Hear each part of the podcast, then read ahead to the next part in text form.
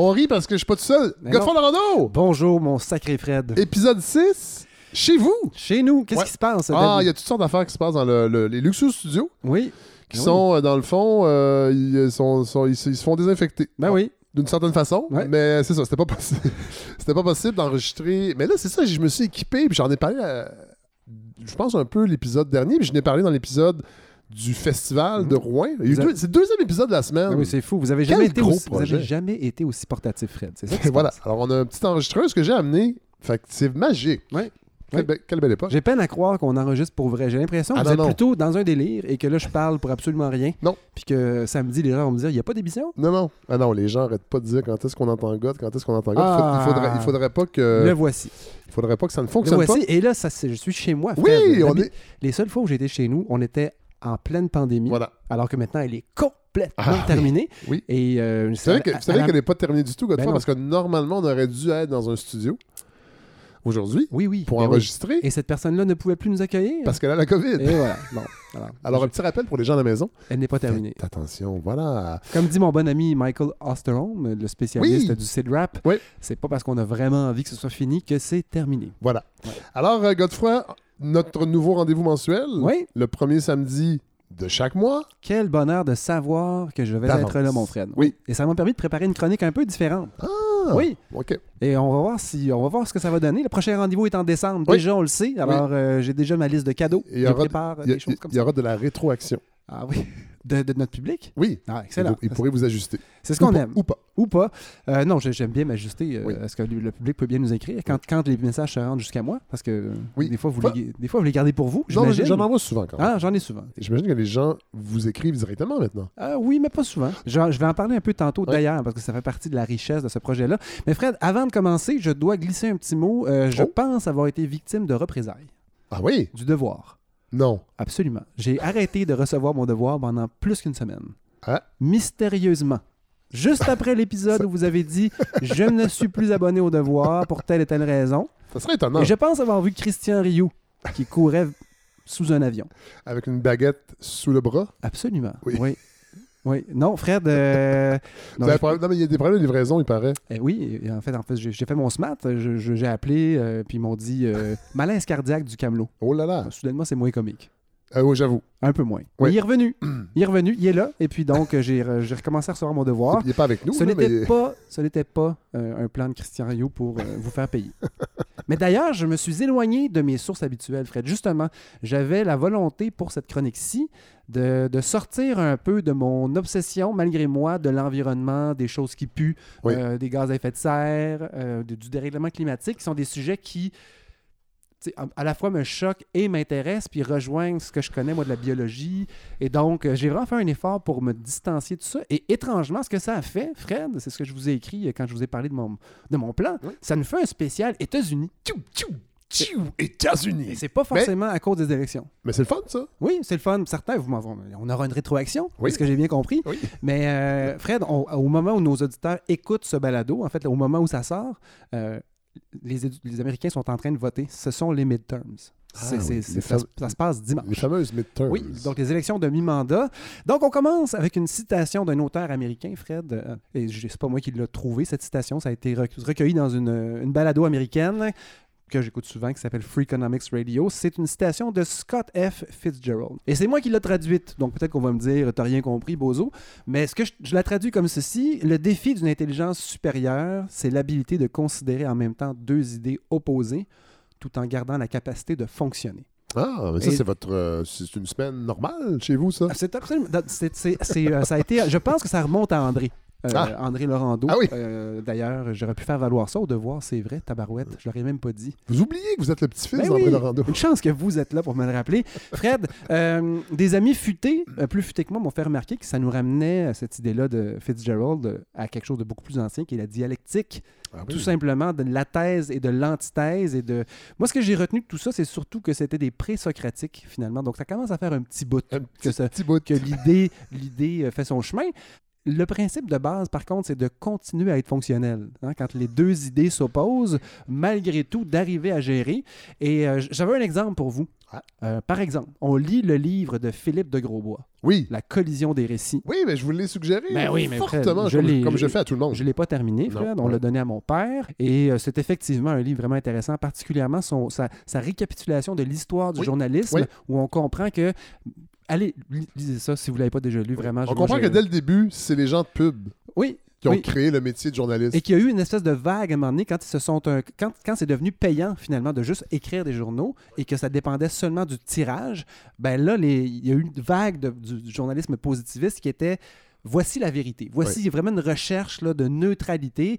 Et là, on a dérivé par, par la suite à cause de l'importance des commanditaires, d'où l'importance, Fred, d'avoir de temps en temps des projets indépendants Sans publicité. sans aucune publicité. J'en ai un fait. autre d'ailleurs à vous, à vous suggérer tout à l'heure. Mais donc, thèse, antithèse, lire Philippe de Grosbois et son fameux livre et continuer à essayer de s'informer en lisant les journaux et en essayant de garder un certain équilibre. Pas facile. Pas facile. Pas facile. Avec des enfants, Avec au, des- au travers de ça? Les enfants nous aident, nous aident à nous grounder, à être dans, plus dans notre corps.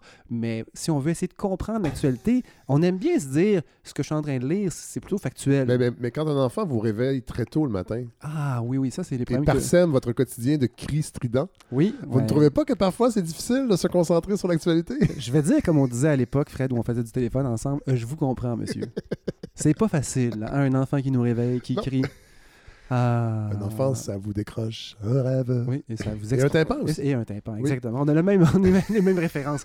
Fred, une autre, une autre situation, là, thèse, antithèse, plus là, que j'ai pris là, vraiment n'importe où, considérer quitter son emploi. Ah! Par exemple, en. Bon, mettons. C'est votre quotidien, un, aussi? un milieu, un milieu social.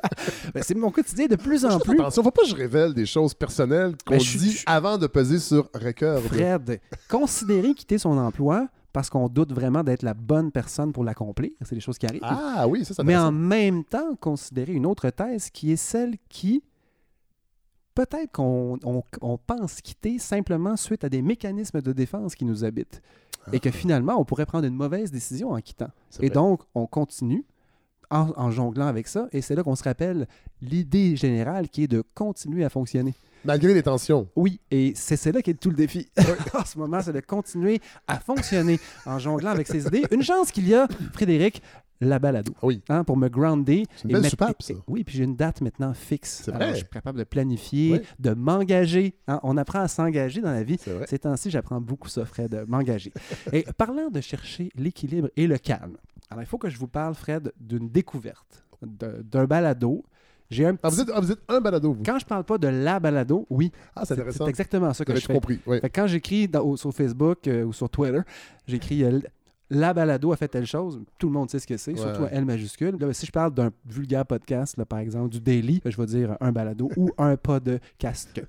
Et donc, j'ai honte, Fred, mais ce podcast-là, c'est mon père qui me l'a fait découvrir. Mais c'est bien le fun.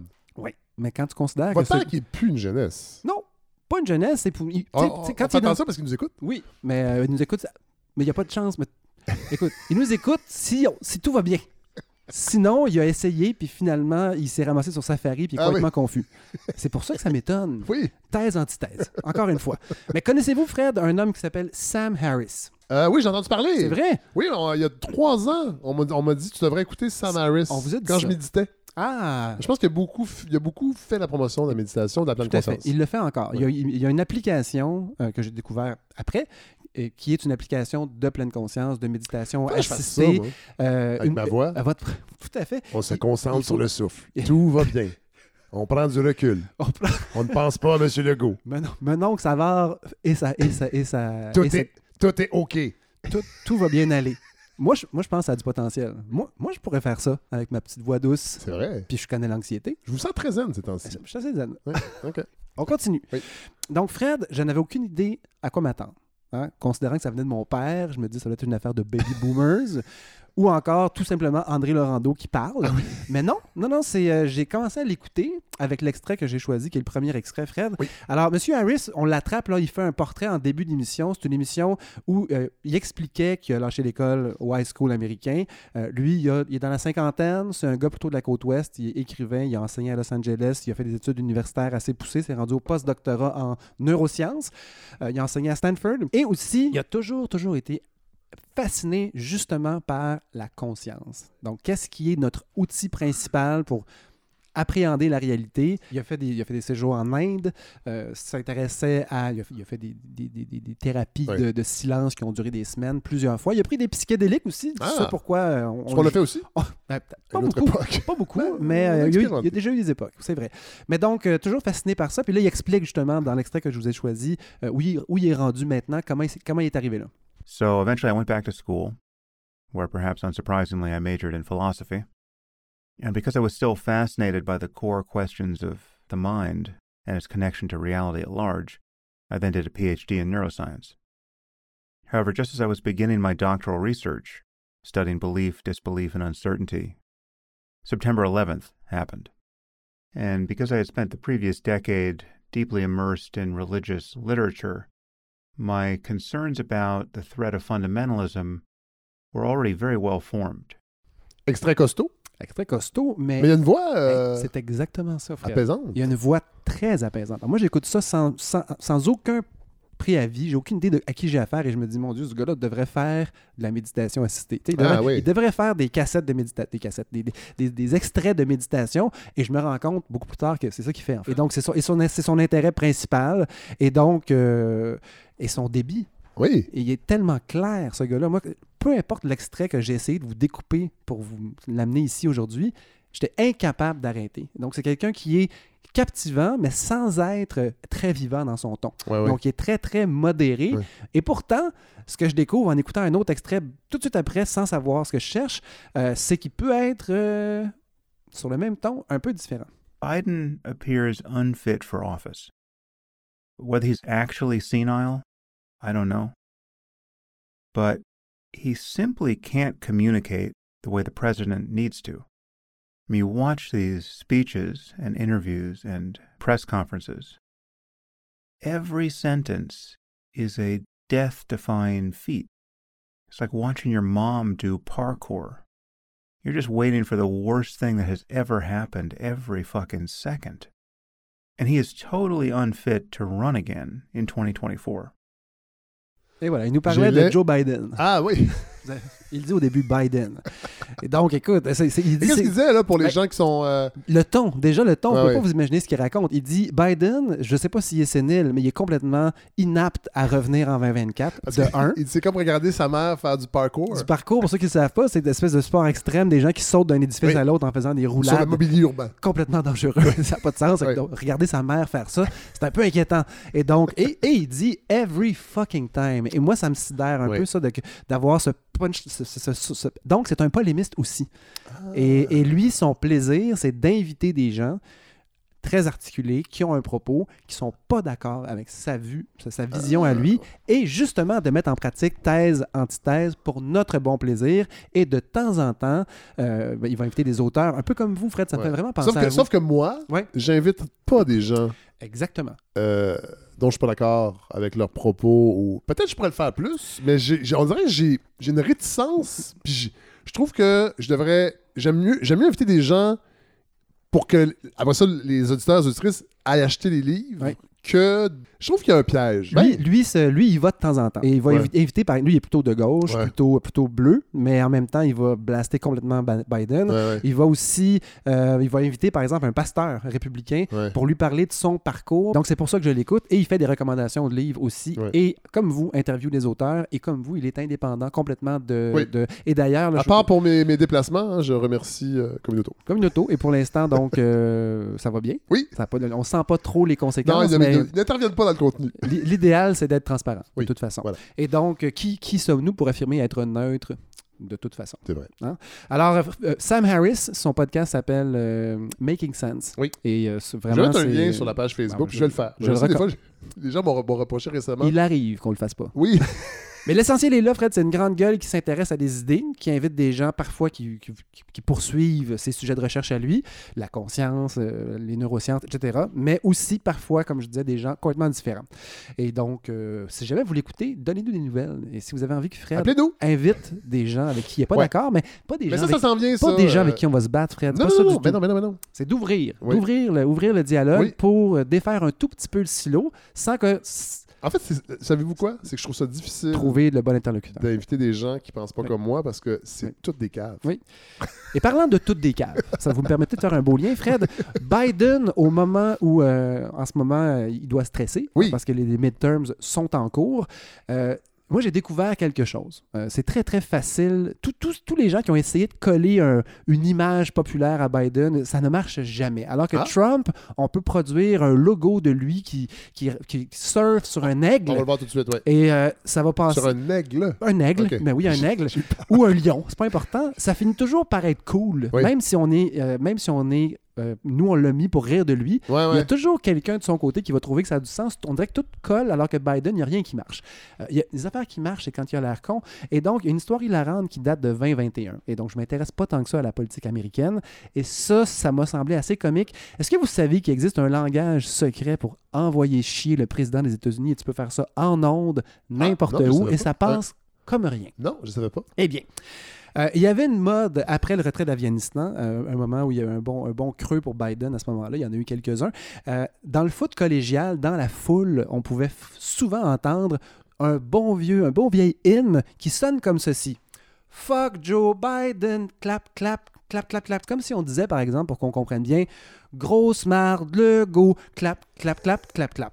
Et donc, ça, ça, ça a été accéléré par les réseaux Dans les sociaux. matchs euh, de. euh, De foot collégial. Ah, ouais. ouais. Et donc, ça a, pa- ça a passé pendant certaines semaines, et jusqu'au point où euh, ça se passait partout. Et là, il y a un jeune gagnant d'une course NASCAR dont on se fout, mais Oui. vraiment beaucoup, Oui. mais qui s'appelait Brandon Brown. C'est important dans l'histoire.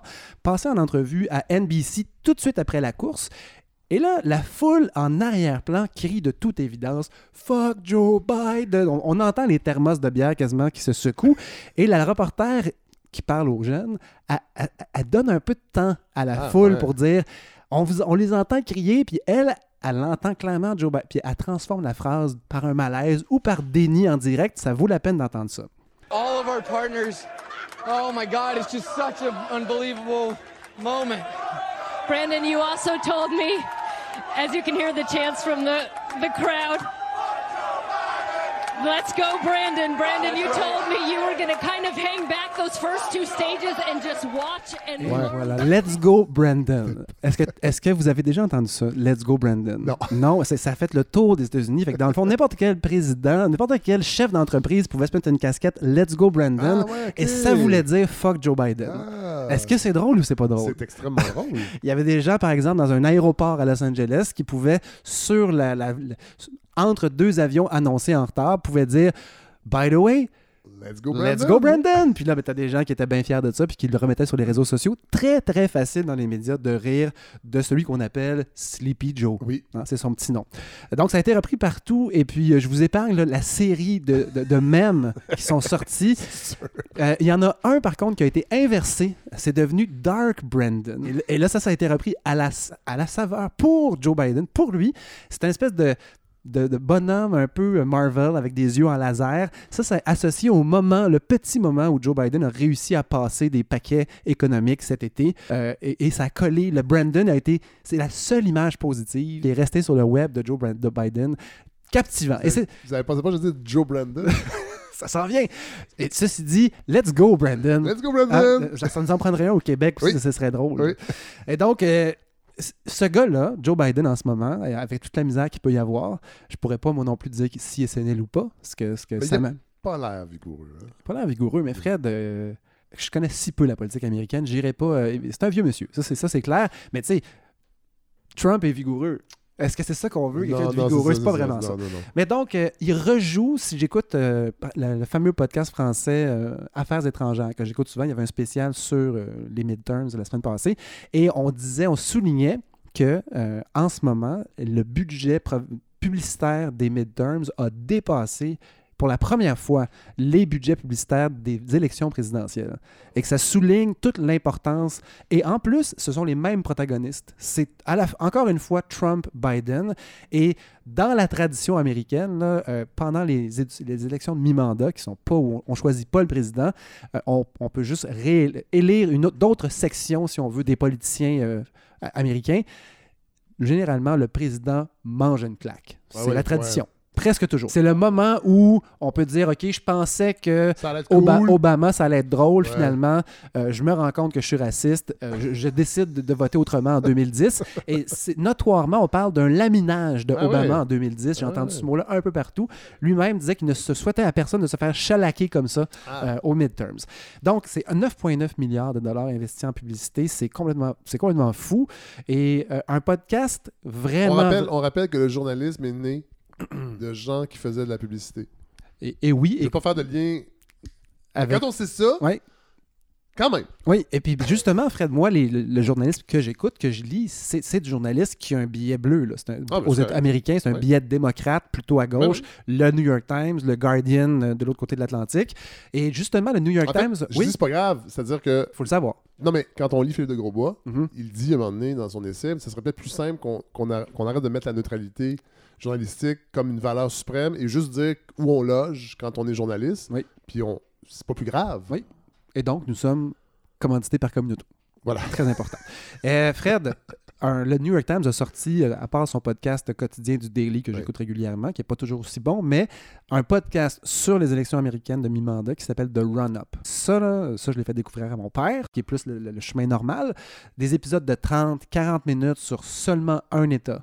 Euh, par exemple, euh, 45 minutes sur l'implication d'une petite compagnie de téléphone local qui est genre quelque chose comme Christian Phone, qui est une compagnie aux valeurs euh, très, très euh, conservatrices et qui ont décidé pour investir en publicité, plutôt que d'investir dans les grandes élections, ils ont, ils ont investi dans les élections scolaires, l'équivalent des commissions scolaires, Oui. et ils ont une influence ridicule dans l'État où ils se sont installés. On pourrait pas soupçonner ça. Un autre épisode de 45 minutes sur le gerrymandering, le, le- le redé- le redéploiement des cartes Oui, mais ça aux à l'avantage, un- vrai, vrai problème. Puis Ben là, on oui. le comprend bien, bien pour certains États. On comprend que les, les républicains, dans ce cas-là, c'est ça qu'on nous explique, travaillent certains dossiers depuis 15 ans. Et de, de se rendre compte de tout. Bref, beaucoup de profondeur. Ah, très, wow. très intéressant. The On- Run-Up. On va mettre le lien. On va essayer de mettre le lien. Et puis là, l'histoire là-dedans, c'est que je ne veux pas aller vous résumer en détail. C'est ça que je fais souvent, j'approfondis beaucoup. Là, j'avais pas envie. Mais il y a quand même des idées maîtresses qui ressortent. Et là, nos amis de la chaire Raoul d'Endurant m'excuseront. Mais je vais quand même essayer de faire un petit, petit résumé. Ben oui. Fred? Euh, moi, ce que je comprends, c'est que dans le fond, les démocrates de Joe Biden ont eu un- une heure de gloire ce printemps et cet été. Euh, on on s'attendait à se faire laminer maintenant. On le voyait venir. Et là, arrive le cataclysme Roe versus Wade qui est rejeté. Donc, on- fin de la protection fédérale de l'avortement aux États-Unis. Et là, il y a plusieurs personnes aux États-Unis qui ont réalisé, entre autres, que l'institution la plus célèbre aux États-Unis, la Cour suprême, était rendue complètement un outil politique. Oui. Ça devenait tellement évident à ce moment-là. Et c'est comme si la pensée républicaine a dépassé un peu l'électorat républicain. Et là, il y a eu un backlash. Et dans les, dans les sondages qui sortaient, c'était, on voyait des gains pour les démocrates, alors que c'est Ah, pas du tout la tendance aux midterms. Ouais. Ce qui s'est passé depuis, c'est que ce dossier-là a légèrement pris du recul, a reculé un peu dans les, dans les nouvelles. Et qu'est-ce qui, qu'est-ce qui ressort maintenant? C'est des dossiers beaucoup plus faciles à mousser pour les, les républicains. ouais. La peur, euh, la violence dans les villes, la Ouais. violence armée, l'inflation, le prix du on- gaz. On dirait une campagne euh, de la CAQ. Le prix du gaz, et tant qu'à parler de ça, j'utilise un article que j'ai trouvé dans The Atlantic de- de- du 19 octobre d'un certain Robinson Meyer. Je ne peux pas dire si c'est quelqu'un de crédible, je ne le connais pas, je ne le lis pas régulièrement, mais très très intéressant parce qu'il s'intéressait et résumait un peu une idée très très simple que j'avais jamais entendue, mais quand on y pense, c'est évident. On pourrait faire une, une corrélation entre le prix de l'essence et la popularité du, gou- du gouvernement en Ah place, ouais. tout simplement. Eh ben, Alors, évidemment, il y a des exceptions, c'est certain. Alors, si on pense par exemple à cet automne, l'automne 2021, alors qu'il se faisait dire euh, Let's go Brandon, euh, sortait d'Afghanistan, le prix de l'essence montait déjà, sa popularité était extrêmement basse. Guerre en Ukraine qui se déclenche, euh, le prix de l'essence part en flèche, menace d'inflation, et là, vraiment, c'est son plancher Ouais. au début de la guerre en Ukraine. C'est le pire du pire. Et après ça, Roe versus Wade qui est rejeté. Et donc, là, les, les- les- démocrates sont galvanisés. Ensuite, les prix de l'essence se mettent à rebaisser. Ah, ouais. Et on se dit pourquoi? Et c'est à ce moment-là que l'équipe de Joe Biden ont réussi à passer leurs deux gros Ah, ouais, ouais. paquets législatifs. Et donc, on pourrait dire que c'est seulement les prix de l'essence, finalement, et non pas euh, d'autres éléments qui font. C'est peut-être pas vrai, là. Non, non, mais On lit en même temps que c'est simpliste, mais il y en a une. Même, Fred, Joe Biden a tout fait pour aller. euh, il est même allé. Et tu fais pour faire, faire- faire Faire- baisser le prix de l'essence? Oui, c'est- ben oui, il- il- ils ont ouvert les Cela dit, valves. n'importe quel gouvernement au pouvoir va profiter d'une baisse Ben du oui. prix de l'essence. Absolument. Ben oui. Et il va faire tout ce qu'il peut pour, près des midterms, arriver à un truc du même genre. On a ouvert les valves de la réserve de pétrole américaine. Donc, on a libéré, je crois que c'est 600 000 barils par jour ou un truc du genre, pour, faire, ba- pour augmenter l'offre, faire baisser les prix. Il est même allé cogner à la porte de quelqu'un qui avait traité de paria pendant les élections. Ouais, ouais. J'ai nommé euh, le prince héritier de l'Arabie saoudite. Euh, pour certains, c'est un truc extrêmement honteux. C'est-à-dire d'aller, d'aller jaser avec un tueur, Oui. finalement, notoire, après avoir dit, oui, euh, Khashoggi, Oui. et donc un journaliste Et qui américain. détient toujours Raif Badawi. Ben non, il ne détient pas, mais euh, Raif Badawi ne peut plus sortir d'Arabie Saoudite. Il s'est rendu en Arabie saoudite alors qu'il avait dit qu'il traiterait ce Ben Salman Comme un le- paria. comme un paria. Il Ouais. l'avait dit et donc il a pilé sur son orgueil. Mais pourquoi? et, euh, ben, pour, ben pourquoi Fred? Pour être élu, sans doute, pour faire pour, Non, pour aller voir, excuse-moi, pour aller voir, pour lui dire pouvez-vous augmenter votre, votre production Ah, de pétrole oui, voilà. pour augmenter l'offre? ouais, Euh, on n'a pas eu la pour réponse. faire baisser le prix. Oui, parce que mais finalement, cet automne, ce qui est arrivé, l'OPEP a fait l'inverse. Donc, ils ont dit non, euh, il y a une récession qui s'en vient, on veut protéger Nos le réserves. prix de l'or noir. Et donc, qu'est-ce qu'on fait? On baisse la production, on, fait, on baisse la demande en vue peut-être d'une récession puis d'une baisse, on fait, excuse-moi, on fait baisser l'offre. Oui. Et euh, on anticipe une baisse de la demande liée à la, récep- à la récession. Et là, ce qu'on lit dans cet article-là, Fred, c'est que toutes ces tractations de Joe Biden sont peut-être pas grand-chose comparées à la politique chinoise contre la COVID. Et que ce serait des politiques chinoises internes là-bas qui auraient eu plus d'impact sur le prix du pétrole à la pompe aux États-Unis et partout dans le monde. Comment est-ce que c'est possible, Fred? Vous rappelez-vous de notre admiration pour la politique zéro COVID en Australie? Oui. Hein? On se Vous disait... avez parlé. Ben oui, mais on, est- on était pas mal d'accord. On se disait comment ça se fait qu'eux autres sont capables de gérer ça au maximum? Ils avaient des tournois de tennis, eux autres, euh, Oui. un, six mois avant nous autres, parce qu'ils n'avaient pas de cas de COVID. Et tous ces pays-là, Nouvelle-Zélande, euh, la Chine aussi, euh, la plupart ont complètement laissé tomber. Pourquoi? Pourquoi ça a changé? Il y a une raison. Omicron, Fred Ah oui. beaucoup, beaucoup trop contagieux. Ah Rappelez-vous, ouais, là, ouais, ouais. entre le moment où on l'a détecté en Afrique du Sud puis le moment où on était tout en train de tousser, euh, il s'est passé comme un 2-3 semaines, 4 semaines, un mois. C'était l'affaire la plus contagieuse que la COVID avait jamais mis sur la table. Et donc, s'imaginer arrêter ce virus-là au complet, c'était comme décider d'arrêter- Ouais. essayer d'arrêter le vent. Et c'était pas possible. Et donc, tout le monde a lâché, sauf, sauf la Chine. Et la Chine, encore aujourd'hui, n'a jamais cessé ses mesures drastiques, ferme encore, en ce moment, une affaire comme 26 districts sur une trentaine. Il y a des villes fermées, il y a des, il y a des centaines de millions de personnes qui ne peuvent plus sortir de chez eux. Ça se fait jamais dans la bonne humeur, c'est non, clair et non, net. non. Et ce que ça fait, Fred, c'est que tu as des pans complets de l'industrie chinoise qui s'arrêtent. Et la Chine, là, c'est pas, pas une petite région. Là. Ça veut dire que cet élément-là fait que la demande en pétrole mondiale a baissé. Ah. Il y a un spécialiste qui était, qui était cité, qui s'appelle Rory John- Johnson, que je connais pas évidemment encore une fois. Puis lui, ce qu'il disait, c'est qu'il s'attendait avec la guerre en Ukraine à voir disparaître 3 millions de barils à cause de la Russie. Et c'est pas arrivé. La Russie a réussi à un- C'est maintenir un expert. qui fait des erreurs. Bon. Est-ce que- Qu'est-ce que, vous allez dire, Fred? Oui. On n'a pas le droit de faire des erreurs? Oui, oui. Hmm? Faites votre montage. Ou pas. Il, il n'a pas des erreurs. Euh, Fred, il, J'ai jamais dit que je suis un expert en montage. Voilà. Mais donc, Fred, 3 millions de barils, on s'attendait à ce que ce soit donc, donc que l'offre baisse, que le prix monte. Et non seulement la Russie n'a pas baissé sa- son, son offre, à ce moment-là même, la Chine, avec les, les circonstances dont je vous parle, fait baisser sa, sa demande à elle de 2 millions. Et donc, c'est comme si soudainement 5 millions de barils par jour apparaissaient sur le marché, sur un marché mondial de combien de barils par jour? C'est ça, c'est ça que j'étais en train de me dire ça. On n'a aucune idée. J'ai aucune idée de ce que ça représente, en Ben, fait. 100 millions. La Ah, production, ouais, la production mondiale par jour, c'est 100 millions. Et là, c'est 5 millions par jour qui vient d'apparaître à cause de ces deux éléments-là. Excellent pour le prix du pétrole, Ouais. alors qu'on ne s'attendait pas du tout à ça. Et donc, la politique chinoise zéro COVID a permis, peut-être, à Biden un petit sursis de popularité cet été qui lui a permis de passer deux gros paquets. Et ces deux gros paquets-là ont principalement comme objectif, Fred, et c'est un des éléments qui a fait convaincre les républicains de signer puis d'aller de jouer le jeu pour ces deux projets-là seulement. Pas de faire baisser le prix du gaz? Non, mais de, de- de se battre contre la Chine économiquement. Ah! Quelle ironie! Bonne chance, oui. Et comme disent, j'aimerais ça avoir une citation en, en mandarin, comme disent les Chinois, mais je peux pas. Non, faut pas faire Euh, ça. mais, mais, Fred, euh, c'est quelle ironie de savoir que tous ces efforts chinois pour Ben contrôler oui. une maladie, qui c'est sans doute pas une très bonne idée non plus de- d'essayer de, faire du zéro COVID, d'être le seul au monde, impact sur le gaz, permet aux États-Unis de sortir la tête de l'eau puis de voter deux trucs qui vont euh, qui visent à affaiblir la Chine, notamment sur Ouais, les, les ben. semi-conducteurs. Incroyable. Et fait, Vraiment? J'en ai pas parlé, Fred, mais je- tout ce qu'on entend quand on écoute sur les États-Unis, c'est le clivage. Le clivage, c'est deux réalités en ce moment aux États-Unis qui ne se côtoient pas. Il y a une partie des gens qui se parlent, le, mais le clivage. euh, le, le républicain, clivage républicain, démocrate, euh, avec des figures aussi polarisantes que Biden. Biden est polarisant, même dans, je savais pas, il est pola- polarisant même, Même- chez les démocrates. C'est fou. Parce que pour lui, il est pas du tout, à- pour certains, il est pas Ouais, du tout ouais, assez à gauche. Bref, il y a un potentiel d'explosion aux États-Unis parce que les gens ne se parlent plus et vivent dans deux réalités parallèles.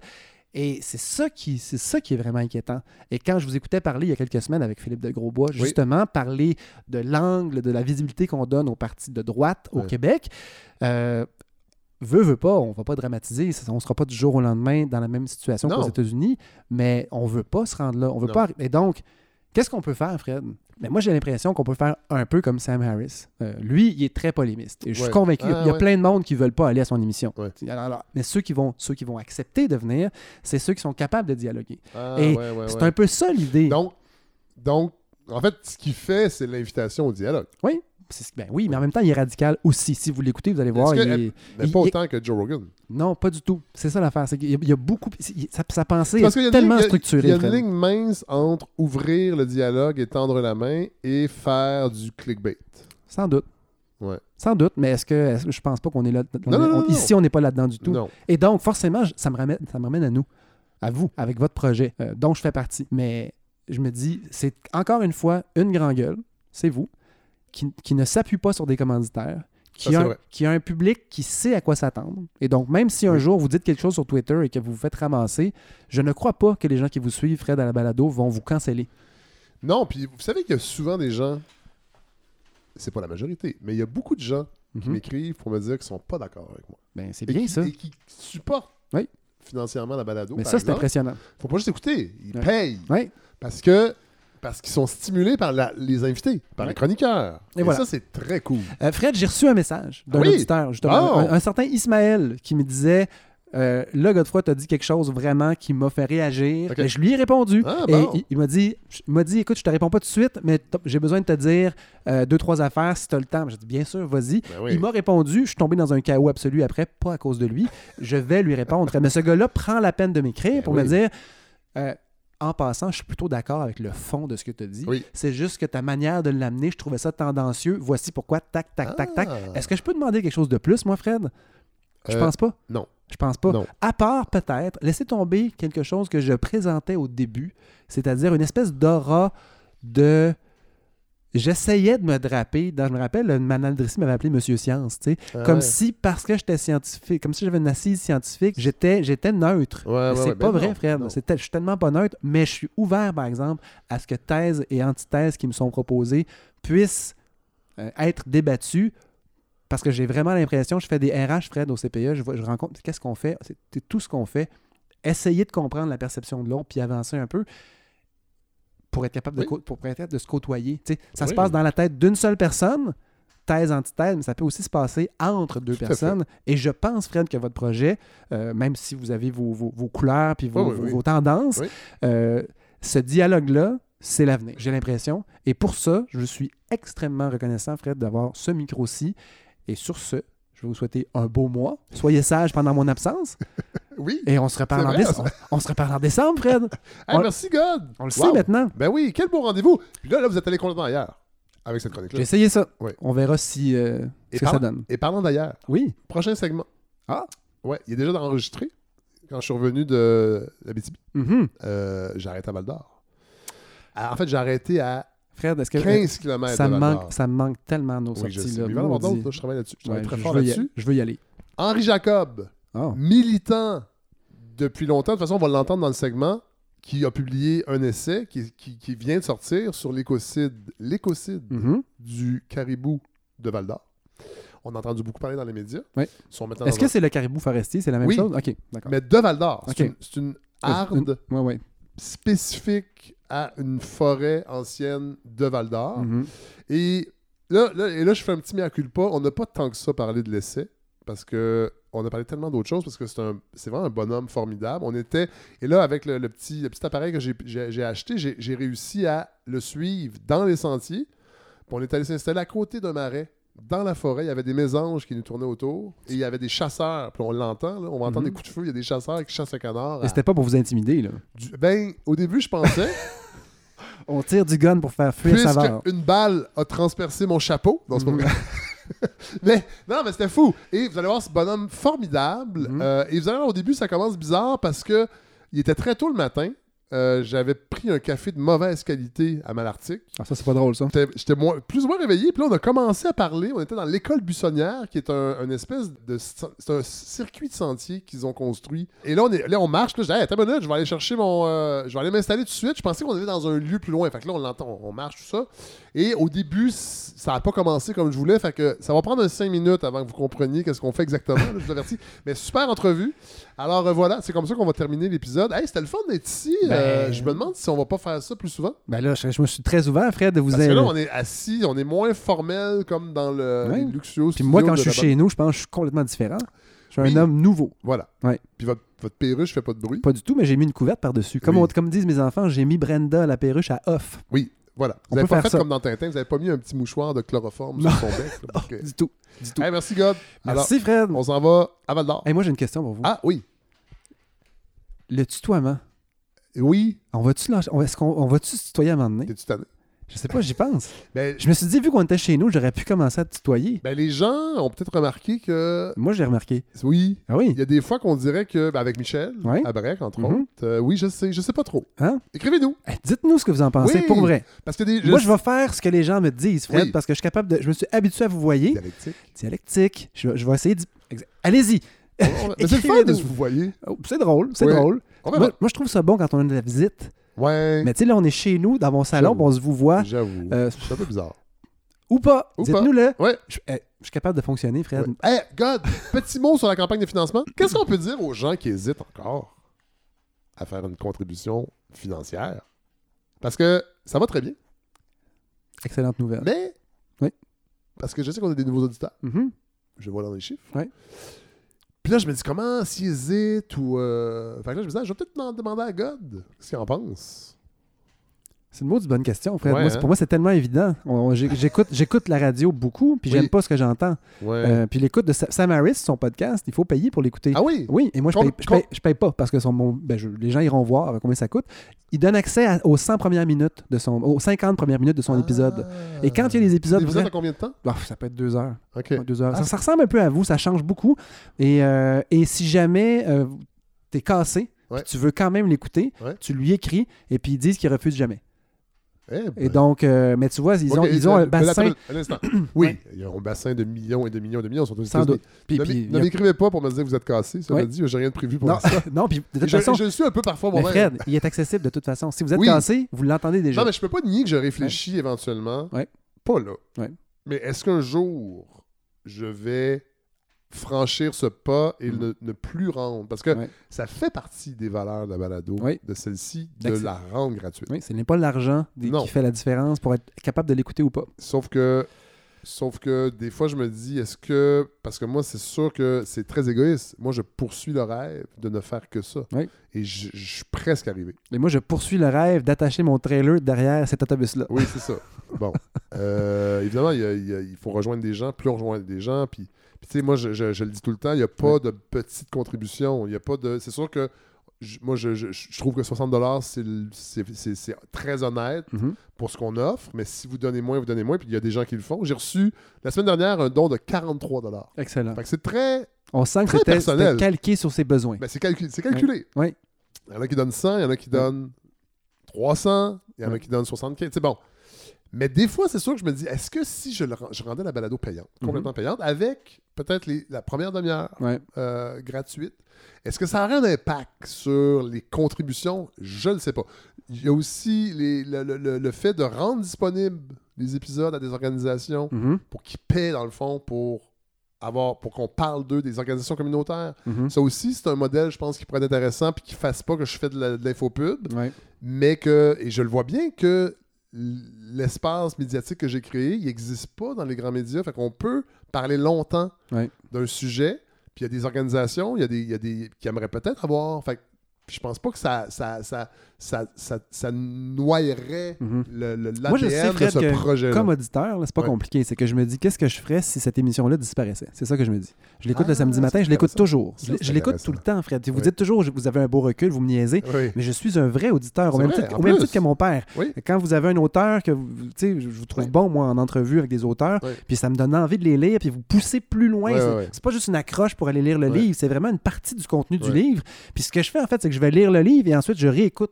Ah, Je réécoute l'entrevue pour- l'en- parce que moi, Ouais. ce qui m'intéresse, c'est l'ancrage pédagogique Oui. dans ma tête pour Oui. me souvenir de quelque chose. Oui. Euh, quand j'ai pas la chance de moi-même venir en parler ici. Mais après ça, si cette balado-là disparaissait, euh, non, il manquerait quelque chose. Donc quoi? Donc, donc je paye, Fred. Alors, C'est cette semaine, pensez-y, les gens à la maison. Ouais. Pensez-y. Si cette, ce balado, cette balado disparaissait, qu'est-ce que vous feriez? Vous sortiriez votre chéquier. Alors, bonne semaine, tout le monde. Oui, au revoir. Et on s'en va à À la la rencontre du caribou.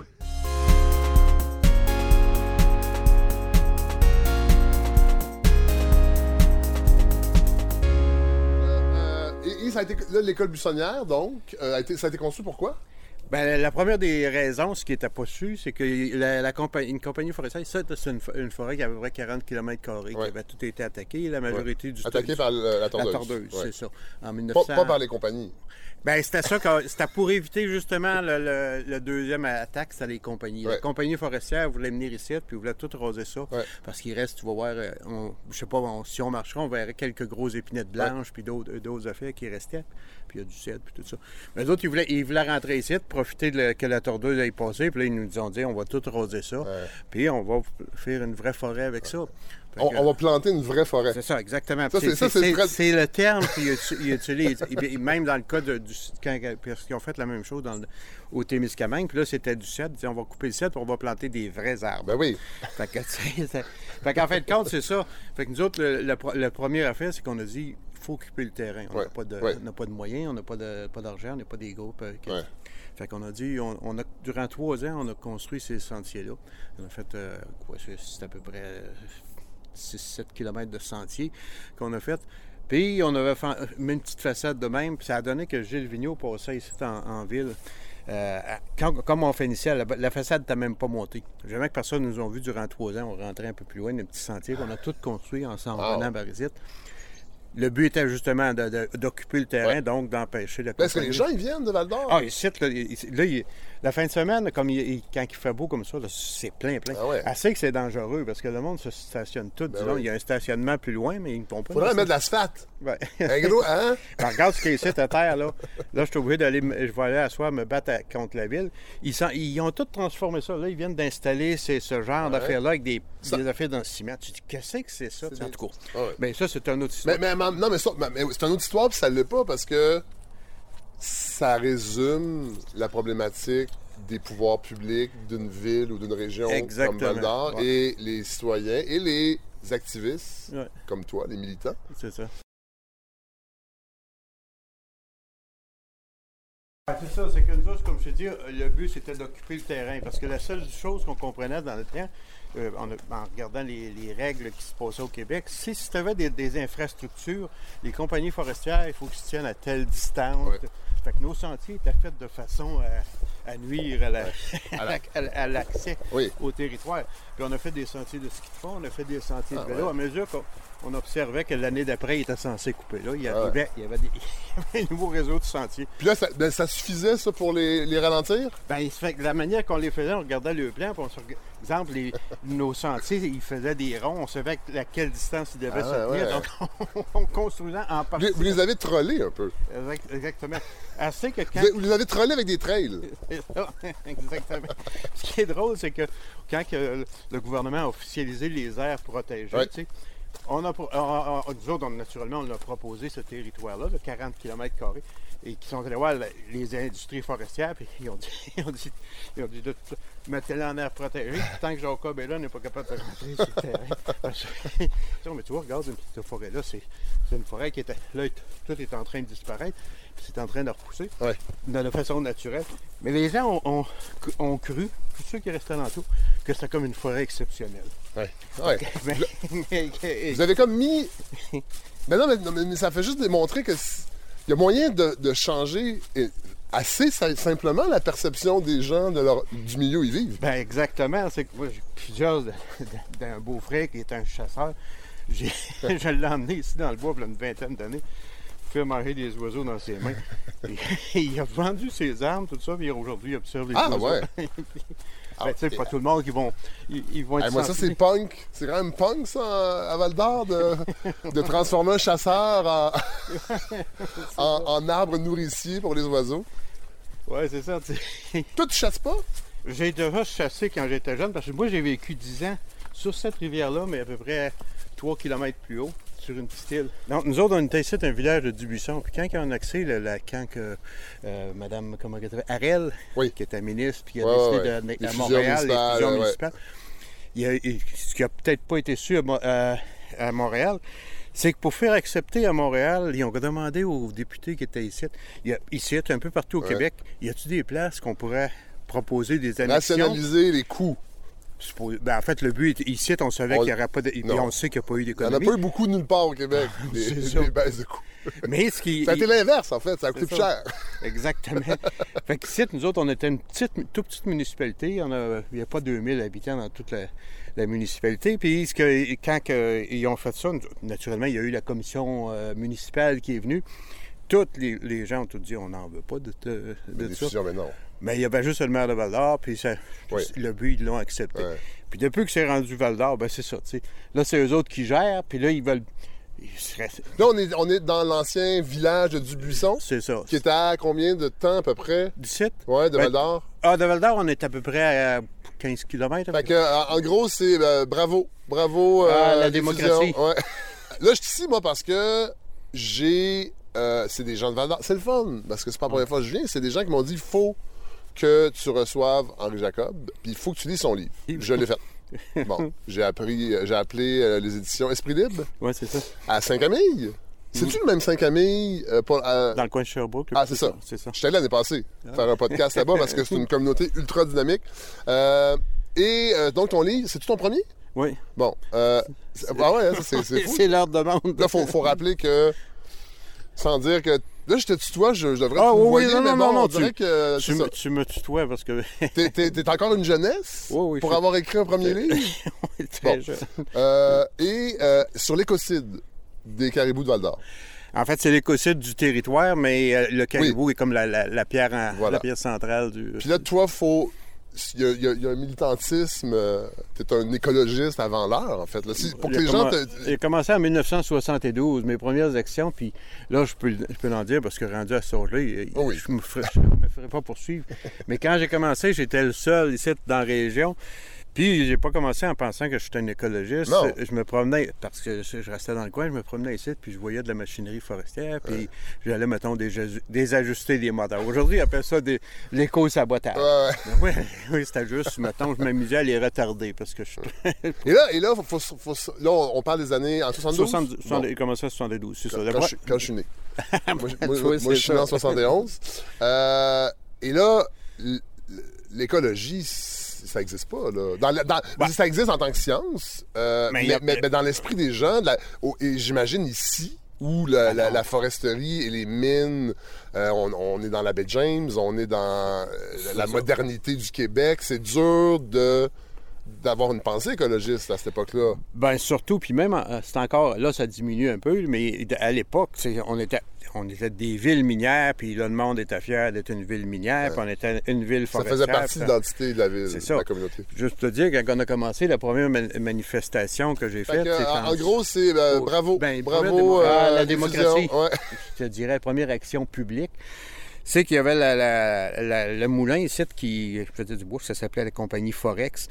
Ils sont rentrés, eux autres, un- il y a eu un lockout parce que le ministère, qui était le PQ, qui venait de rentrer au pouvoir, le ministre Jolivet venait de décréter qu'il fallait qu'à cause qu'il s'apercevait qu'il commençait à manquer de bois un peu partout, qu'il fallait, puis les concessions étaient à nord-sud. Fait qu'il disait, vous allez ramasser 50% de votre bois au nord de votre concession, puis 50% au sud. Eux autres, ils, ils ramassaient tout le sud, donc c'était beaucoup moins Ouais, cher. ouais, ouais.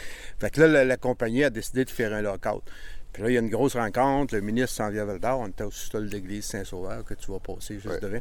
Puis euh, là, tous les travailleurs qui sont en maudit parce qu'ils n'ont pas, ils ont plus de job. Puis, puis, euh, puis là, le, le ministre Jolivet arrive. Là, naturellement, il est hué par tout le monde. Il s'en va en avant. Puis il commence à expliquer le pourquoi. Ça, un- ça- donc, c'est euh, le gouvernement, le premier gouvernement du PQ. Oui, c'est ça. C'est 60 ou 77. Ouais, en tout cas, c'est tu sais, c'est, euh, euh, dans ces eaux-là. Puis, euh, moi, à la fin, qu'il fait y faire, les gens posent des questions, tu des jobs. Moi, je m'envoie, je m'envoie au micro, puis je, commence à, à demander, j'ai dit, si vous envoyez la compagnie à faire la moitié de sa récolte au nord, c'est-tu parce qu'il manque de bois au sud? Il n'y a même pas eu le temps de répondre. Il y a eu deux, deux bonhommes qui m'ont pris Ah ouais? sur des bras. Ils m'ont Ah ouais? emmené jusqu'en arrière des deux pieds. Ils sont venus me débarquer. Mais t'étais tout seul. Oui, oui, oui. j'ai- Non, mais je veux dire, dans, dans- dans- dans cette façon de voir le territoire à l'époque, Il y avait des Autochtones peut-être, puis nous Ah autres. ouais. Puis moi. est-ce que vous aviez des liens déjà? Ou Moi, il y avait des tensions? Euh... Ben, regarde, dans la, Ben, t'en parles au début, la- le gars qui a fait Richard Kistabich, Oui, il a fait, oui. euh, il a fait La- la- euh, préface. Bon, ben, lui, c'est euh, un que j'ai connu quand j'avais peut-être euh, 16, Ok, 17 ans. Lui, il était grand chef ici. Ouais. Puis j'allais le voir. Puis moi, je- comme je venais de la campagne beaucoup plus loin, euh, j'avais aucune idée de- des problèmes qui se passaient Ah, entre ouais, Autochtones ouais, et Blancs. Ouais, ouais. Il était cool, le gars, puis je jasais avec. Puis eux autres, c'est des farceurs. Ça fait que Ouais. je m'entendais bien avec eux autres. On, s'é- Ouais. on s'écœurait. Le- lui, il m'appelait le visage port. Je, l'a- je l'appelais le peau rouge. Tu sais, puis ce genre d'affaire-là, tu sais. Le monde nous voyait, avait toute l'impression Ouais. que j'étais pour recevoir un coup. Là, ouais. mais- mais en tout cas, ben, c'est juste pour te dire, c'est que euh, cette mentalité-là qu'eux autres avaient avec un autre vocabulaire, moi, je l'apprenais tranquillement. Puis, je ne pouvais pas suivre des cours à l'époque parce que ça n'existait pas, le cours d'écologie. Non, c'est ça. ça, j'allais dire, av- av- avais-tu des influences? T'entendais-tu parler de choses qui se passaient aux États-Unis, des mouvements écologistes, qui des, des réseaux informels? Parce qu'il n'y avait pas Internet Ben- à l'époque, évidemment, mais il y avait les journaux, il y avait des livres. euh, Ben, en 72, c'est ça. Moi, je me, je suis retrouvé dans la première version de. Je sais pas si tu connais le programme Jeunesse Canada Monde. Ben oui. Ils prennent un groupe. J'ai déjà, euh, j'ai déjà eu une peine d'amour à cause du Jeunesse Canada Monde.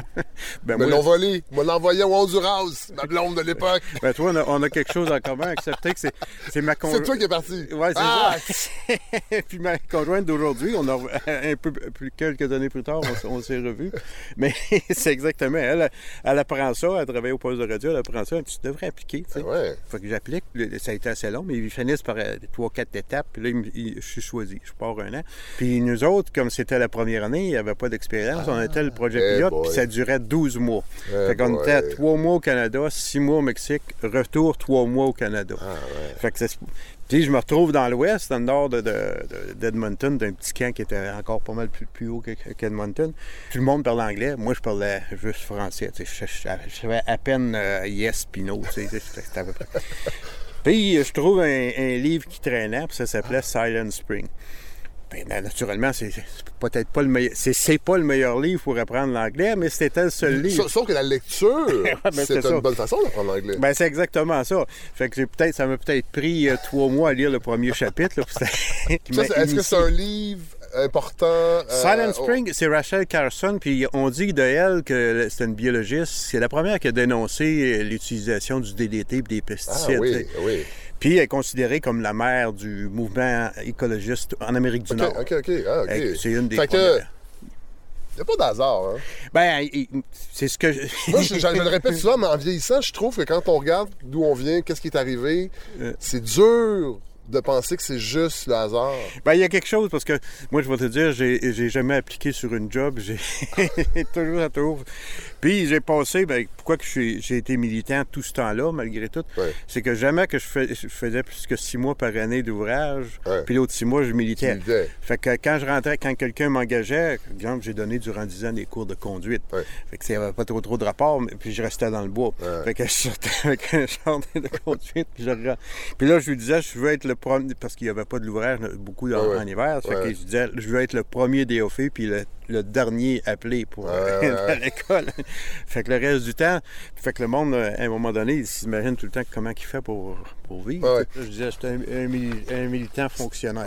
Et là, le caribou, qui est l'objet en partie du livre, mais il y a toute la chronologie aussi, les tergiversations avec les pouvoirs aussi, parce que tu, t'expliques bien comment. Puis tu sais, je te trouve poli dans ton livre parce Ben, que. il il y a eu des avocats qui m'ont censuré. C'est ça. c'est ça. Je, je- je me disais, ça se peut pas. Puis je ne connaissais pas encore, mais je dis, voyons, c'est.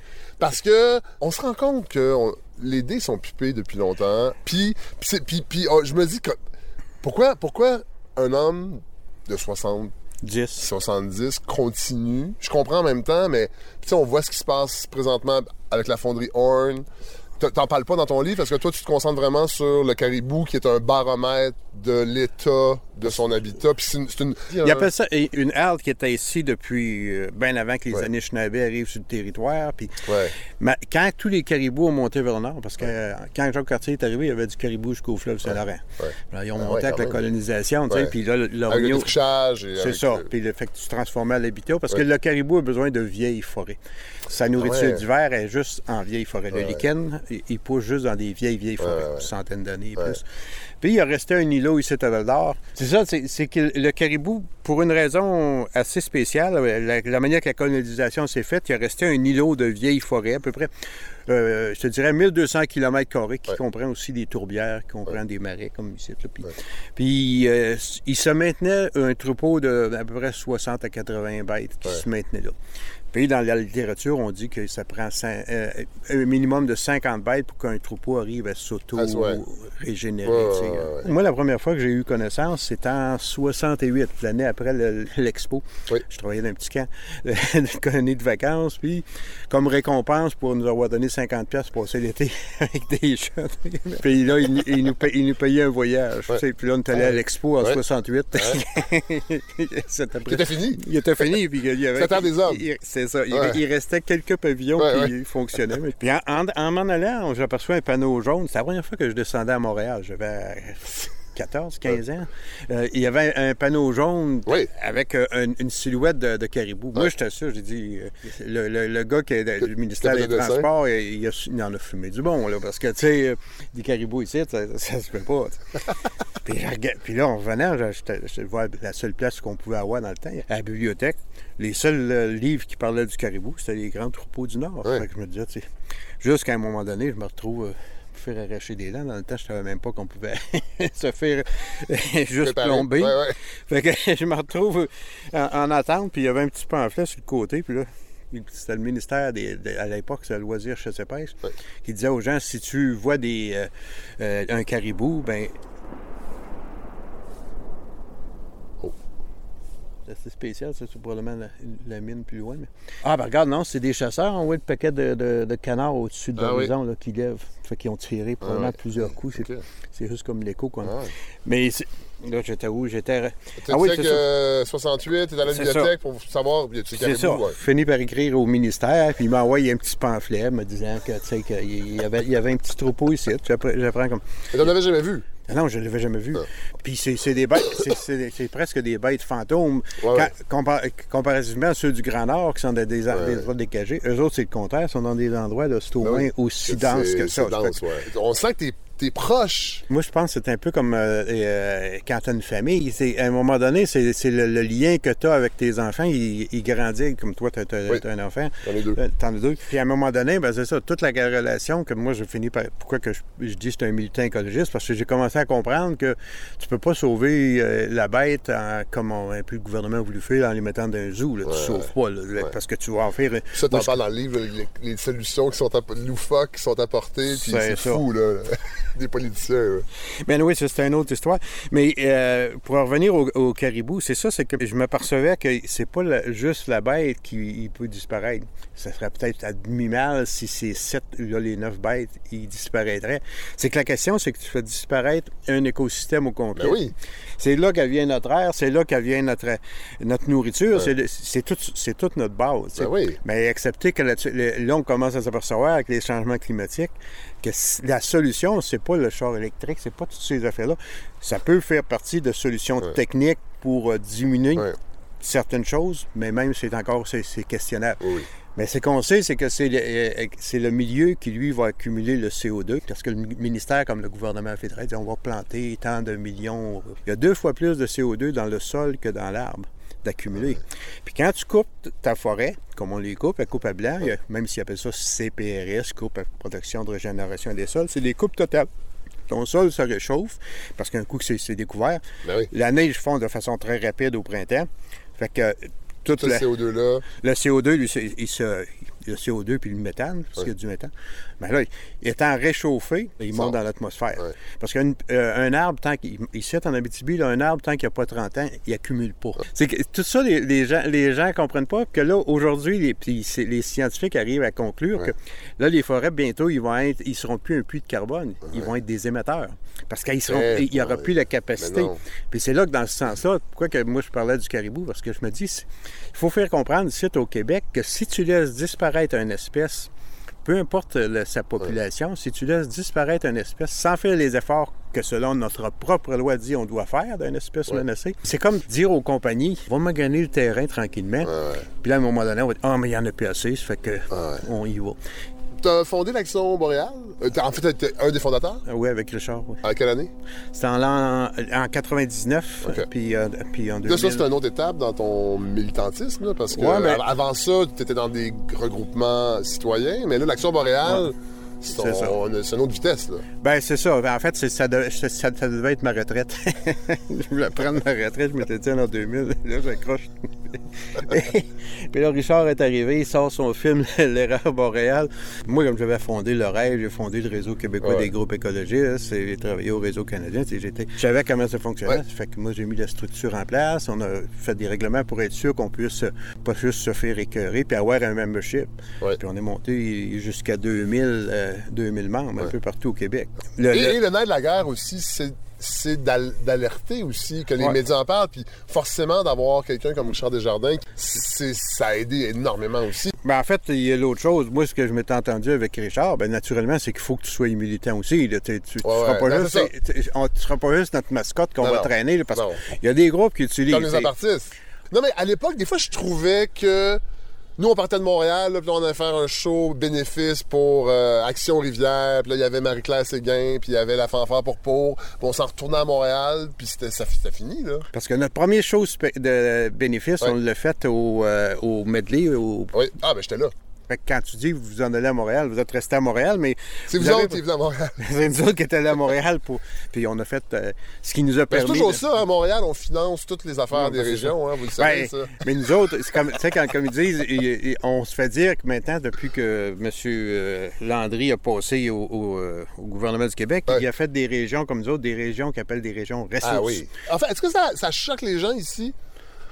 Les gens qui travaillent les mines, là, puis, puis ils font de l'argent, là, tu sais. On, sait toute la problématique de- des- des jeunes. Moi, j'ai Ah déjà parlé à des profs, tu sais, qui trouvent que les, les- c'est dur de garder les gars à l'école parce que les autres, aussitôt qu'ils sont capables, ils s'en vont travailler dans les mines, puis ils font tout de suite bien de l'argent, puis... Ah ouais, c'est Eux autres, 80 ça- 85 000 en commençant. C'est ça, non, c'est ça. Euh, ça le dérange, ça le dérange pas, eux autres, une région ressource, mais ça doit être une appellation qui, qui gosse un peu. Quand... Le pire, c'est que tu. Puis les gens, ce qui votent pas de Montréal, tu dis, OK, tu as des gens qui vont faire peut-être en autour de 100 000, Ouais.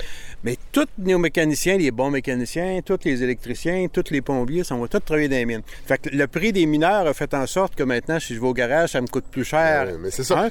Puis j'ai pas le service que j'avais parce que le jeune, c'est juste, j'ai donné une anecdote, j'ai fait installer un- un- des fils pour mettre un trailer en Ouais, arrière. ouais. Moi, j'en ai déjà installé, Ouais. puis il m'a couché en dessous du pick-up, Ouais, ouais, puis ça m'a pris 10 minutes. Lui, ça, il a pris une heure et quart dans le- dans- avec un lift. Il a- le jeune, ben, c'est normal, il a regardé les diagrammes Ah qu'il y a, ouais. puis fait qu'il a tout démanché en arrière, il a démanché les lumières après pour aller essayer de connecter ses films, pour aller- après ça... Mais non, mais, non, Ah, mais c'est un bon exemple, Henri Ben, Jacob, de. Tu sais, on pense que les- le gouvernement vend, faut être accommodant avec les minières parce qu'il y a des redevances. Mais il y a un coût social, le logement aussi. Ben, ça met une pression sur la disponibilité des habitations et sur le prix. C'est exactement. C'est ça, je te dis, c'est que, mettons, c'est que ça, on parle, comme, mettons, Noranda, on dit il y a 600 jobs. Ouais. Ben, hey, t'as 35 000 personnes qui vivent alentour. Les autres, là, Ouais. le coût de vie augmente. C'est ça. Puis, euh, Et ils il- profitent pas des, des retombées. c'est pour ça que ça nous amène dans que toute, moi, ce que je dis, tu sais, toute les, les- la problématique, que ce soit le caribou, que ce soit justement le problème social, arrive tout à la même chose. Le problème vient du fait, c'est pas le- même le changement climatique. Le problème, c'est qu'on on consomme beaucoup plus que ce que la planète Ouais. est capable de produire sur toutes les Ouais. Donner juste l'exemple des mines d'or. Et puis ça, c'est sorti dans les audiences publiques. On fait sortir les chiffres. Il y a 10 à aujourd'hui, là, il y a 10% de l'or qu'on sort du sous-sol qui sert à faire des produits comme Oui, à l'intérieur de ça. des- des- des- non, mais c'est ça, mais c'est 10 10 des produits qu'on dit utiles. Oui. Puis on n'est pas contre qu'on utilise ça. Mais il y a 90% qui sert à faire soit des bijoux ou des lingots qu'on sort du sol ici, puis on les amène dans une, une voûte euh, à Fort Knox, Ah. parce que le Canada n'a plus de réserve d'or. Aucune. Fait que tu les amènes ça ailleurs ou en Chine ou ailleurs. ouais, Puis là, tu les remets dans le sol, puis là, ils te coûtent- des. Il, il puis ça te coûte des millions pour les garder. Nous autres, on dit, regarde, le- si, si on serait intelligent ici, mettons, au Québec, on dit, OK, on découvre une mine d'or, mais on n'a pas besoin. On va le laisser là, il n'y a pas personne qui va Mais- nous la voler. Puis quand on va en avoir besoin, de- nos enfants, nos petits-enfants vont en avoir besoin. Ils vont, on va avoir Mais pourquoi on une fait pas ça? Puis là, je le sais que c'est naïf, là, mais tu sais, c'est- pas nouveau, là. Non, non, c'est L'extraction minière, là, on a une expertise, ça fait partie de notre du Québec depuis tellement longtemps. Pourquoi j'ai l'impression qu'on est on, on a la même approche qu'en 1848? qui est encore, c'est ce qui est encore assez étonnant ici au Québec, c'est qu'on possède probablement 80 de le- du territoire qui est public. Oui. Mais dans la réalité, les seuls qui en jouissent, les mines. En Abitibi, ici, la partie que tu as faite, 40% du territoire est clémé. Clémé, ça veut dire Oui. qu'il y a des jalonnements miniers. Oui. 40% de ce territoire, ce territoire-là, Il est tu peux pas faire. Il est, pro- il est protégé pour les mines. Oui. Mais, mais nous autres, on peut pas. Comme ici, on est présentement sur un terrain clémé. Fait que Fait que si il trouve un découvrent une gisement qui, a- de l'allure, c'est fini. Ben, que tu as passé à Malartic. Oui, Ils, ont, oui. ils ont dé- ils ont dé- ils ont déplacé 200 maisons, euh, puis euh, des écoles, puis tout ce que tu veux, pour aller creuser d'un trou de- pour de l'or qu'on n'a pas besoin. Puis, comme je dis toujours, la journée que les, les minières sont capables d'opérer avec 10 hommes au lieu de, de 600 hommes, ils vont le faire Ah tout de oui, suite. c'est clair. Puis à un moment donné, ça va être même plus d'hommes. Puis il y a des mines comme, mettons, à la Ronde qui sont rendues à 2 km et demi euh, de, de- profond. Puis, puis c'est ça qui va arriver parce qu'à rendu à cette profondeur-là, là, les gars, il faut qu'ils prennent des briques à toutes les trois quarts d'heure, une heure, tu sais. Ouais. Parce que à cause de la, pression. Fait que ça va être des robots, puis les gars vont être un peu comme on fait la guerre. As-tu l'impression. Là, je sais que les gens ils vont nous écouter et ils vont dire Mon Dieu, c'est bien déprimant. Il y a pas de. non, mais tu sais, la- Oui. la, la- la fonderie Horn, j'ai l'impression. Parce que là, moi, j'ai passé trois jours à Rouen. Là, je suis sur mon retour à Montréal euh, pour te parler. Mais j'ai senti un changement Oui. dans la population, la façon qu'ils en parlent. Parce qu'avant, il y avait une espèce de. Je le sais que c'est pas l'idéal, les minières, mais on en a besoin. Puis, ils nous- ils nous payent des affaires. Puis, c'est sûr que moi, je viens souvent en Abitibi dans un contexte culturel. Je viens dans des festivals. euh, puis, le- les minières sont très importantes. Bon, mais là, je sens une, une colère, en fait. Ouais. Euh, Une indignation que je sentais moins avant. Ouais, puis, puis c'est. Puis, euh, oui, t'as raison. Mais en puis- même temps, ils ont décidé d'élire un, un lobbyiste des minières. c'est ça, c'était. Ben, je dis, oh, ils ont décidé. Il y, a- y y tout le, le- le- le jeu, Ouais. le jeu électoral qui, qui, qui, des fois, est distordu. Mais on a, on a de la misère à comprendre, des fois, de. Ben, c'est nous autres aussi. Dans le cas de Rouen, ça a été vraiment encore. Ce qui, il me- il me- tu sais, j'aurais été. euh, on ne savait pas si Émilie pourrait être élue parce que c'était, mais peu importe le parti, c'était une maudite bonne euh, ouais. députée. là, Partait de Rouen, elle venait ici, elle allait à la serre partout, Ouais, puis ouais. no- pendant que notre C'est des ministre. gros était- territoires, hein. C'est des, Ouais. des grosses circonscriptions. c'est hein. même pas son territoire, c'est le territoire du ministre des Forêts, puis elle venait ici, tu sais. Parce que lui, on le voyait. On, il était T'en parles dans ton livre. euh, c'était un ministre invisible, tu sais. Puis c'était. Puis j'ai pas. J'ai pas d'avocat, fais attention. Non, non, non. Mais, mais là, il y a- il y a- donc, Mais ça a changé, puis en même temps, non. ben, en fait, ce qui, a, ce qui a changé, puis ce que je trouve intéressant, c'est peut-être la, la génération de tes enfants puis de mes Ouais. petits-enfants. Ouais. Qui, pour une raison, eux autres, ils sont, contrairement à, nous autres, eux autres sont nés dans, cette, euh, dans le problème qu'on reconnaît en grande partie un peu partout, la question du changement climatique, la perte de biodiversité, ils vivent ça. Mais la question, ce que, je me dis souvent, c'est ça. Moi, j'ai- j'ai survécu euh, parce que toute ma vie, c'était. Tu dis que le lézard n'existe pas, mais c'est des choses qui n'étaient pas planifiées. Ouais. Je me suis retrouvé au Guatemala en 67, tremblement de terre, 22 000 morts. Ouais. Puis là, tu vois, de- en l'espace, ça a duré 45 secondes. Là, 45 secondes après, c'était en pleine nuit. Ouais. Là, Tout le monde, là, on était dans un petit village, on était probablement les seuls, il n'y avait même pas d'auto. Tout le monde sort, là, les, les- les- les voyageurs sur le pouce. Là, tout le monde se parle. Sais, tout, le monde, ouais. tout le monde t'a rendu, puis durant deux, trois jours, tout le monde se parle. Y a- Ça nous prendrait une catastrophe peut-être pour. Ben- mais moi, drôle, mais moi j'en suis là. ben, Pour que les gens allument là. Euh, qu'il va falloir changer radicalement les choses. Ben- Euh, C'est pas vrai que le capitalisme va se va se- s'adapter au changement climatique. Là. Ah non, non, puis... Tu sais, euh, le discours de François Legault, qu'il y a des belles occasions d'affaires dans la transition verte, moi, j'y crois pas du tout. Même, le- je vais te donner une, critique sur le, le- au, sujet de même le mouvement environnemental au Québec. Moi, en 83, la première fois que j'ai, on avait fondé le réseau québécois, puis on, on m'avait demandé d'écrire un, un petit texte, puis j'avais intitulé ça L'éco- L'écologiste des villes et l'écologiste des champs. Ah ouais. Puis là, je m'apercevais que il- il- la, la- la vision, puis c'est normal, ton monde influence ta vision. Ben oui, ben oui. tu- Exemple, le je te donne l'exemple du char électrique. Tu es en ville, le char électrique, c'est une maudite belle solution. Tu arrives en Abitibi, tu dis, oui, mais la mine de lithium, là, ils, vont sac... ils vont débâtir une affaire. Puis l'énergie verte de James, tout le monde dit, tu sais, nous, on est chanceux. Mais va à James, puis regarde les territoires qui ont été inondés. Et- tu sais, la, la perspective n'est pas pareille. Ouais, ouais, ouais. La vision n'est pas pareille. Ouais. Puis moi, la vision, quand je dis au monde, mettons ici, il faudrait fa- s'il faudrait fermer un moulin, je suis conscient que ça veut dire que je vais créer un asti de problème social avec Oui. tout le monde. quoi. Puis la différence est là. Puis l'autre chose, et ce que nous autres, ici, nous autres, ce qu'on dit dans les, les petits groupes, puis dans toutes les régions, c'est comme ça.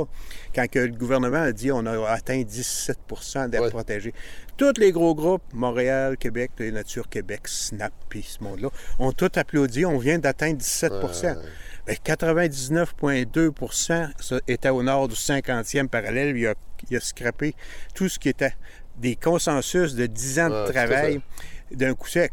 Fait que nous autres, on dit au groupe, là, ouais, mais tu sais, puis là, tu apprends, c'est parce que les autres, Ah ils oui. reçoivent des fonds, puis il faut qu'il y ait des, des discours positifs pour le Oui. monde. Pour, pour, que le- les bailleurs de fonds ouais, le donnent des fonds. Ouais, ouais, boy, OK. C'est- Ouais, nous autres, on n'a que pas... c'est une business. Ah, Il y a une partie de ça, Ben- malheureusement, qui s'est insérée dans la grande roue du capitalisme. Ben, regarde, tu, tu- va, dans, va, dans, va voir Équiterre, va voir Snap, va voir euh, Ben, Greenpeace. Nature. Ben, Greenpeace, un peu moins. Ben, elle, est un peu différente parce que. ça- Greenpeace, il fabrique des ministres. Ouais, il en fabrique aussi de- un peu partout. ça vient. Même, euh, il, y a, il y a déjà eu euh, des, il y a des députés qui sont passés par des groupes environnementaux. ouais. Mais ce que je te dis, c'est que euh, va voir le structure. Il y a une structure qui est semblable à la nôtre, excepté que le, le- le conseil d'administration, les gens se réunissent une fois pour écouter ce que le- leur campaigner, leur, leur directeur leur Et raconte. les qu'ils ont réunions se font, j'imagine, dans les villes. Ben oui, ben oui, mais euh, moi, j'ai toujours dit, moi, la journée que je, je vais être juste un administrateur, ça m'intéresse Ben, pas, ben, je m'en ben, vais. ben, oui. Fait que c'est nous autres qui fait, c'est moi qui réponds au téléphone, c'est Ah, moi qui écris les communiqués. Puis, tu sais, on, on est impliqués, puis on, on- c'est nous autres les responsables légaux, donc c'est à nous autres à prendre aussi les décisions. Puis on- à chaque année, on s'en va devant nos vrais membres. Puis nos vrais membres peuvent nous crisser dehors à chaque année s'ils veulent. Puis, Ouais. puis ils nous suggèrent des actions. Puis dans la mesure du possible, après ça, c'est nous autres, en, admi- en administrateur, qu'on essaye de, de répondre à- si ça va dans la même direction. Mais et- et- à la base, moi, je, je suis d'avis qu'il faut vraiment varger là- dans, dans ce monde-là. Ouais. Il faut arrêter de, de- de s'imaginer. Parce qu'ils ont la même mentalité que dans le temps du Duplessis. Tu sais, C'est encore, regarde, il n'aurait pas créé de la richesse. Quand tu te fais dire créer de la richesse, voyons non, ça ne crée pas de la richesse. C'est que tu exploites une richesse et tu la mets dans les mains d'un petit groupe. Ouais. Puis le- parce qu'ici, en Abitibi, il y a tellement sorti d'or qu'on serait tous millionnaires si on avait eu même juste la moitié de, de- de- des redevances Ouais, que les compagnies ont faites. Ils n'en ont pas fait. Ils en ont pas versé tant que ça. ah non, mais En a- ah non, il n'en verse pas. Les compagnies, les compagnies forestières sont depuis euh, que je, lis dans les rapports, soit du vérificateur général, on est déficitaire Ouais, avec tout tout le temps, tout le temps. Ouais. Puis là, on a, on a des de problèmes. Tu as vu dans, dans euh, découverte, pas découverte, euh, enquête, le nombre de kilomètres de chemin, un demi-million de, de kilomètres de chemins forestiers pas entretenus. Ouais. Puis en plus, notre gouvernement utilise maintenant, on appelle ça des chemins multiressources. Pourquoi? On paye des chemins parce que ça nous permet, nous autres, en tant que société, de payer à des compagnies forestières pour l'exploitation, parce que tous les chemins forestiers sont, C'est- sont- sont- c'est sont- pour l'exploitation. Ben oui, ils sont payés par des fonds publics. Sont Dans fond, en on- grande partie. On aide les entreprises à atteindre la ressource. C'est ça. Fait que, puis là, écoute, puis comme on fait partie du libre-échange, Ouais. Tu peux pas subventionner théoriquement les compagnies. Non. Fait que là, tu changes le chemin au nom d'être un chemin forestier. Pour la compagnie, tu fais un chemin multiressources. Ouais, ouais, ouais. Puis ce que je trouve, c'est que quand, on parlait tantôt, je reviens, naturellement, je fais du coq à l'âne. Mais quand on parlait du, euh, de les générations, les jeunes générations, puis je pense que c'est ça, parce que c'est la dernière chance de toute façon. Oui. Puis c'est nos, nos petits-enfants, dans, dans ton cas, c'était tes enfants, qui vont faire partie de la, la- la génération qui, elle, va vraiment... Parce que là, on a commencé à... Vas le à- subir ou Ouais. le changer. ben moi, d'après moi, ils vont, ils vont avoir, les gouvernements vont avoir de la misère. Parce que même notre, notre système, qui- on sait que notre système démocratique ne Ben fonctionne non, plus. ben non. on l'a bien Puis vu la dans- preuve que ça ne fonctionne plus, c'est pas juste la question du système. C'est que tu regardes qui s'en va. À cette heure, tu es rendu que n'importe quel cave, n'importe quel bandit peut se présenter. Regarde les poilièvres, tu sais. Il, il sait, c'est un gars assez intelligent pour comprendre ce que c'est qu'il est en train de faire là. Il se calisse Tout à fait. lui, de- de- de- du résultat final que la communauté. Regarde, le gars, il vient ici, euh, regarde encore, je fais du l'âne. Il vient à Rouen euh, juste avant les élections, puis il dit au monde à Rouen, il dit, c'est à vous autres de décider. Oui. pour la- Déménager. Ben, si, vous n'avez pas ça. ben, c'est ça. puis Il dit au monde, en plus, que c'est que ça fait? Moi, moi j'ai posé la question, mais OK, si c'était nous autres, c'est-tu à nous autres qui pourraient décider où vont être les aires protégées, où Euh, vont être, ouais, c'est ce qu'on veut. non, Non, c'est là, c'est pas pareil. Mais là, tu mets ce cette population-là, tu la divises en deux, il y a 35 000 personnes, tu as 600 travailleurs, puis là, tu as toute la chambre de commerce, tu as la ville qui... nature- On ne peut pas fermer la mine, on peut pas faire... À date, depuis 1926, ça tue le monde, ça tue... euh, Ah ouais. tue le- l'environnement alentour? Ah non, il y a 600 personnes qui ont des gros salaires, il ne faut pas arrêter ça. Avant, quand ça s'est fondé, c'était peut-être logique, ça faisait vivre une- la population, Oui. il y avait juste ça. Mais Rouen, là, c'est pas la, mine qui fait vivre euh, tout ce qui se passe. Oui, il rapporte de quoi comme taxe Oui. municipale, mais le reste, si on, si on ferait le- la, la balance de ce que ça rapporte, puis les dépenses que ça occasionne quand, il, euh, quand Ouais. le monde sont malades, puis tout ça, tu sais, il n'y en a plus d'avantage là, à garder ce genre de, de, de shop-là. C'est un incinérateur à déchets. Il y en a sur trois comme ça sur la planète. hein, qui- qui- Il doit qui- il doit avoir de raison. Ouais. Puis les deux, les deux autres sont dans les dictatures. Il y a juste le Québec. qui- Tirez vos propres conclusions.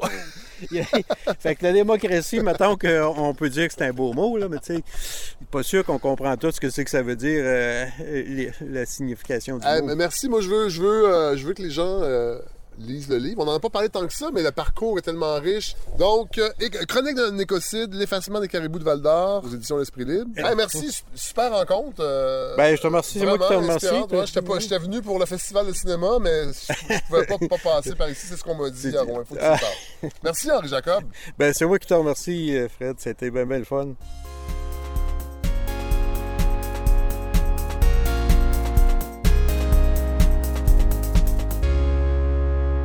Alors voilà ce qui conclut ce sixième épisode euh, de la balado. Deuxième épisode cette semaine, rien de moins. Ça a été une semaine euh, productive. Euh, je remercie évidemment nos deux invités, particulièrement Henri Jacob, qui m'a gentiment entendu sur le bord de la 117 pour m'amener dans son bois, dans son environnement. Euh, et je vous invite à lire son essai Chronique d'un écocide, l'effacement des caribous de Val d'Or. C'est aux éditions L'Esprit Libre. Et c'est intéressant parce que moi, c'est drôle quand j'entendais parler du caribou de Val d'Or, j'avais l'impression que c'était très spécifique à Val d'Or, évidemment, cette région-là. Ça l'est ça ne l'est pas. Parce que le mécanisme derrière ça, des grandes entreprises, de la complicité des, des, des- politiques, ben, ça s'applique à tous les écosystèmes. Et si on ne fait pas attention, ce qui est le cas, ben, ça va arriver un peu partout sur euh, le territoire du Québec. Puis d'avoir la parole de quelqu'un comme Henri Jacob avec ce parcours-là, vraiment euh, très heureux de l'avoir euh, rencontré et d'avoir pu marcher avec lui dans ses sentiers. Merci à God, qu'on retrouve chaque mois. Je pense que c'est très cool cette saison, là, parce que l'an dernier, on avait vraiment la difficulté à, à trouver euh, un rendez-vous. Alors merci God, et surtout d'avoir pu enregistrer chez toi. Euh, J'en ai déjà parlé dans d'autres épisodes. Moi, j'étais un gros. euh, J'aime beaucoup acheter des vinyles usagés. J'aime beaucoup me promener dans les marchés aux puces quand je suis capable d'avoir accès à des gens qui ont des collections, qui ont des trucs à vendre. Bon, je suis pas un grand collectionneur, c'est-à-dire que je cherche pas des pièces rares nécessairement, mais je cherche des beaux morceaux, des belles, des- des albums que, que je. Par exemple, cette semaine, j'ai réussi à trouver euh, à l'oblique parce que Luc reçoit des arrivages de vinyles usagés. Le premier, Elvis Costello, que je cherche depuis très longtemps, que je vois jamais usagé. J'achèterai pas la réédition. Je n'achèterai pas la réédition d'un album comme ça, mais d'avoir la, première copie, même si c'est les canadiennes. Les copies canadiennes, absolument, sont assez cheap. Un peu comme les fruits et légumes. Hein? Euh, on sait que le, Canada et le Québec sont un peu le, dépotoir des, euh, la qualité des fruits et légumes sur le marché mondial. Ici, on, accepte pas mal n'importe quoi sur nos étals. Il paraît que le vinyle, c'est un peu ça. Et euh, les, copies canadiennes sont pas d'aussi bonne qualité. Et tout ça pour dire que je suis allé à Rouen, donc, euh, pour le festival de cinéma, et je suis allé dans une boutique de jeux de société avec un coin vinyle. Et là, le vendeur, je le salue, c'est Sylvain, je sais pas s'il nous écoute, il m'a confié que, ben, dans le fond, c'était pas mal lui. Et un autre, une autre personne que vous connaissez sûrement parce qu'il est déjà, qui a déjà participé à la balado, Félix Bédéfossé, sont un peu les deux, euh, pushers de vinyle de la BTB. Et ils m'ont invité à aller chez lui. Et là, je suis tombé sur toute une talle de vinyle. J'en ai acheté, je pense, 36 à très, très, très bon prix, dont un album de Cyril Lepage. Et là, je parle peut-être aux fans de Plume la Traverse, puis c'est pas hasard si je vous en parle, parce que pendant que j'étais en Abitibi, Plume la Traverse faisait la grande salle de la Place des Arts, le Théâtre Maisonneuve. Je devais y aller euh, il y a deux ans. Le spectacle a été annulé à cause de la pandémie et là, j'ai pas pu trouver de billets cette année et de toute façon, j'étais en Abitibi, fait que j'aurais même pas pu y aller. Sauf que, vous savez que je reçois souvent des messages de vous, chers auditeurs, auditrices. C'est toujours des messages souvent assez longs, euh, euh, très précis, où vous m'expliquez ce que vous aimez, ce que vous aimez moins, mais c'est toujours des moments bien le fun quand je, reçois ces courriels-là.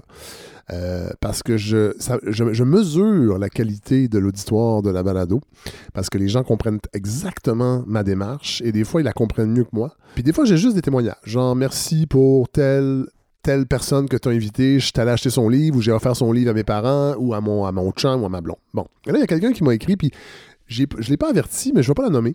Mais c'est quelqu'un qui me dit qu'elle est abonnée de la première heure, euh, elle est discrète, et me remercie de l'avoir initiée à Plume la Traverse. Et elle- c'est un épisode qu'on avait fait euh, avec Simon Jaudoin, je pense, c'est à la saison 2, si ma mémoire est bonne. Et elle a acheté un billet pour la, salle Maisonneuve, deuxième rangée. Et elle me dit merci car c'est grâce à la curiosité attisée par toi. Et j'ai passé une soirée qui m'a marqué pour longtemps à l'écouter, à le regarder attentivement, totalement bouleversé par l'expérience.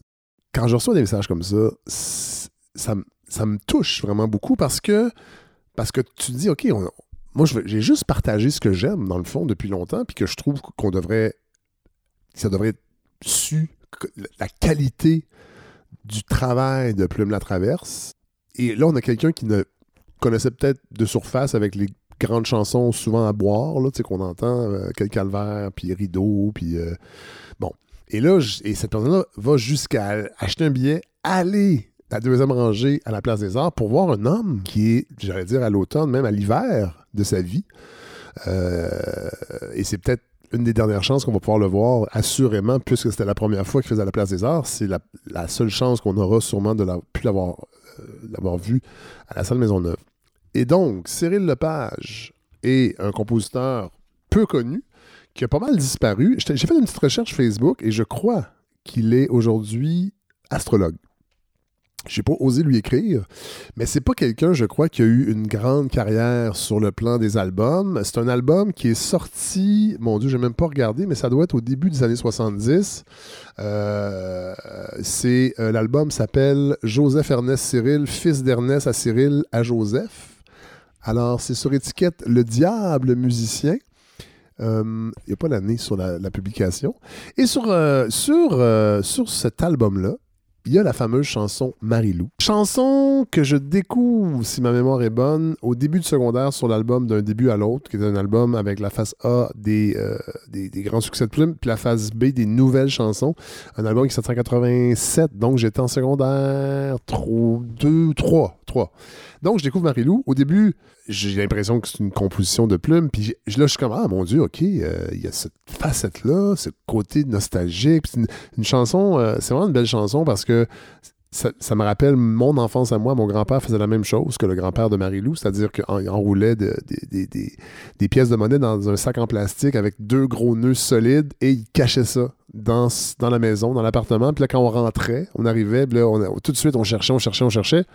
Et il insistait pour qu'on. Vous allez voir, quand vous allez entendre la chanson, c'est pareil, pareil, pareil. Et ça, évidemment, ça m'avait beaucoup touché. Et aussi, chose assez rare, la description subtile d'un amour impossible, c'est-à-dire d'un petit garçon pour sa cousine. Évidemment, amour interdit. Cela dit, au Québec, euh, il y en a beaucoup qui ont dépassé la barrière. J'ai des exemples d'amis qui ont des cousins germains qui se sont mariés, mais bon, passons. Donc, euh, très heureux d'avoir trouvé cet album-là de Cyril Lepage. Vous allez voir, il y a des, euh, il y a des en fait, il y a, euh, un back vocal. Je sais pas en français, back vocal, c'est quoi? Je me rappelle plus. C'est drôle. hein? Euh, chant, chant d'appoint, voix euh, en sous-impression. Bon, c'est Élise Boucher. Euh, que je, je ne connais pas non plus. Peut-être qu'elle a travaillé sur d'autres albums. Vous allez voir, ça ramène à cette époque des années 70, fin 60, début 70. Mais c'est très beau, en fait, le, le contrepoint que ça fait. Alors, euh, je voulais le souligner. Et c'est la beauté d'aller partout au Québec puis d'aller fouiller dans les boîtes de vinyle. C'est qu'on trouve des trucs qu'on a. je- J'ai jamais vu cet album-là nulle part ailleurs. Je pense pas que j'aurais pu le trouver, ou en tout cas difficilement à Montréal. Donc, j'étais tout, euh, tout content de tomber sur la version originale de Marilou. Écoutez-la jusqu'à la fin parce qu'il y a une petite surprise. Tu sais, Cyril Lepage, on s'entend, c'est assez artisanal comme chansonnier, vous allez voir dans le rendu, mais il y a quelque chose de touchant là-dedans et ça reste, mais si on gratte, on retrouve une, maudite belle chanson, puis Plume, ben, il a fait le même constat, puis il en a fait une reprise. Alors voilà, on se quitte là-dessus. Marilou de Cyril Lepage. Écoutez-la, s'il vous plaît, jusqu'au bout. Bonne semaine tout le monde.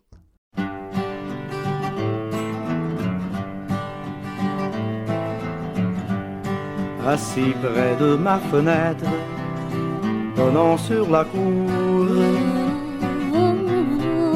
Je suis seul et c'est la fête de mon premier jour.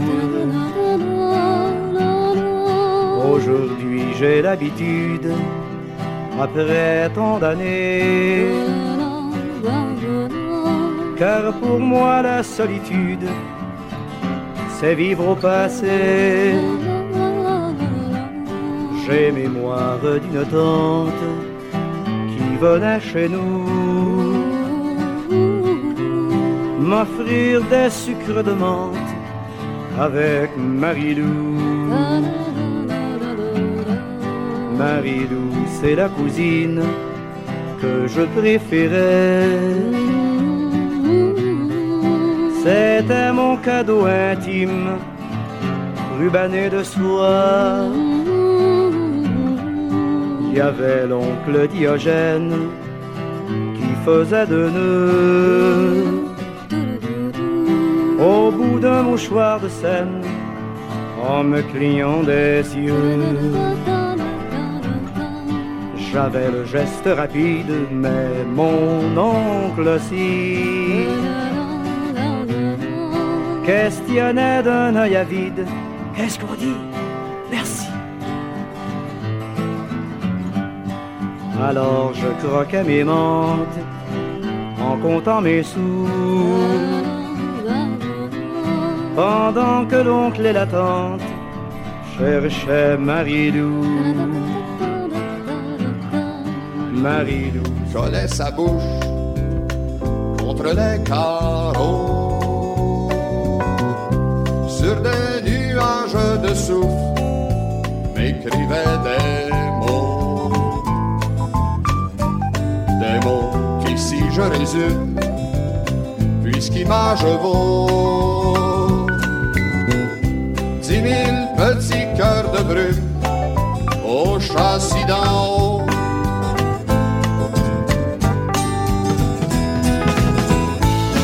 assis près de la fenêtre, donnant sur la. Je suis seul et c'est la fête de mon premier jour. t'offre mon cadeau intime, devenu chanson.